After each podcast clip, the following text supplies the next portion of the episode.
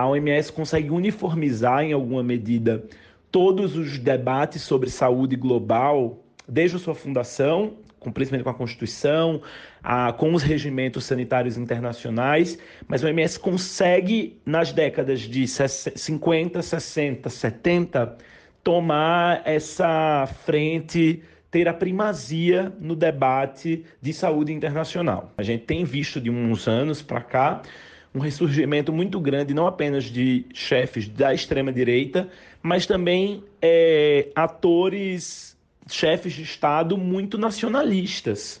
Então, que tem buscado dar uma resposta nacionalista. Então, acho que muito mais do que uma desconfiança é, da OMS especificamente, eu acho que desde alguns anos para cá, talvez desde a crise de 2008, talvez um pouco depois, os países começaram a questionar se a saída de fato é a saída multilateral. Né? Eu acho que a crise do coronavírus deixa claro que não há como a gente pensar hoje em vários temas, principalmente o tema de saúde, sem a gente pensar em saídas multilaterais. Né?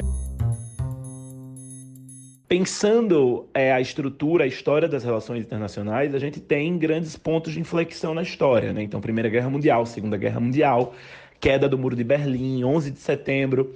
Esses momentos, obviamente, não são os únicos momentos da história de grande impacto para as relações internacionais, mas são momentos em que a gente vê que ali há uma, um ponto de inflexão de fato. Né? Você tem ali uma mudança na forma de olhar. O processo do a crise de Covid-19 ela tem um poder de reestruturar as relações internacionais tamanho quanto o fim da Guerra Fria. Eu acho que há quem fale que é uma mudança tão grande quanto a Segunda Guerra Mundial. Eu discordo dessa leitura, porque eu acho que o fim da Segunda Guerra Mundial era o mundo olhando para um período, para um cenário de caos completo.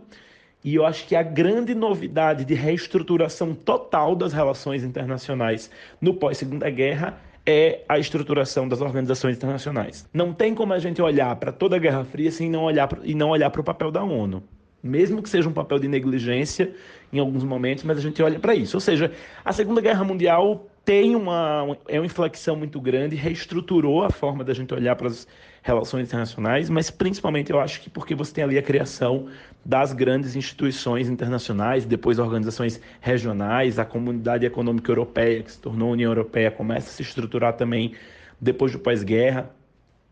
Então, eu acho que talvez a crise do coronavírus é uma crise que eu acho que se compara, que não foi uma, uma crise exatamente, mas foi o fim, uma ruptura de um processo, que foi a queda do Muro de Berlim. Eu acho que é a última vez que o mundo viu que, bom, a gente está encerrando aqui uma etapa e recomeçando outra.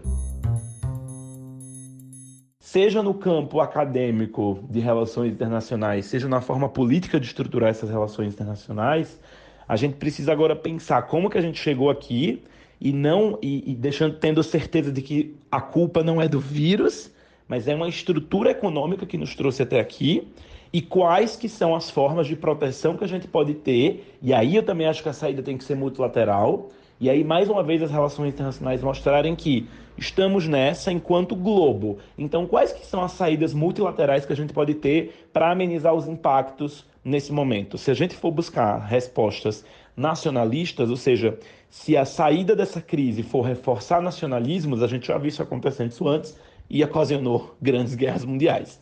Exatamente esse nacionalismo exacerbado. Então, a saída não pode ser pelo nacionalismo, mas a gente também está olhando um cenário de talvez ocaso das, das organizações internacionais. Então, será que é o momento da gente reestruturar essas organizações internacionais? A gente refundar elas, né? A gente tem, tem muita gente falando sobre refundar as organizações internacionais. Refundar no sentido de reestruturar, buscar um novo propósito, buscar novos limites de ação. Esta é uma crise que demanda uma ação global coordenada.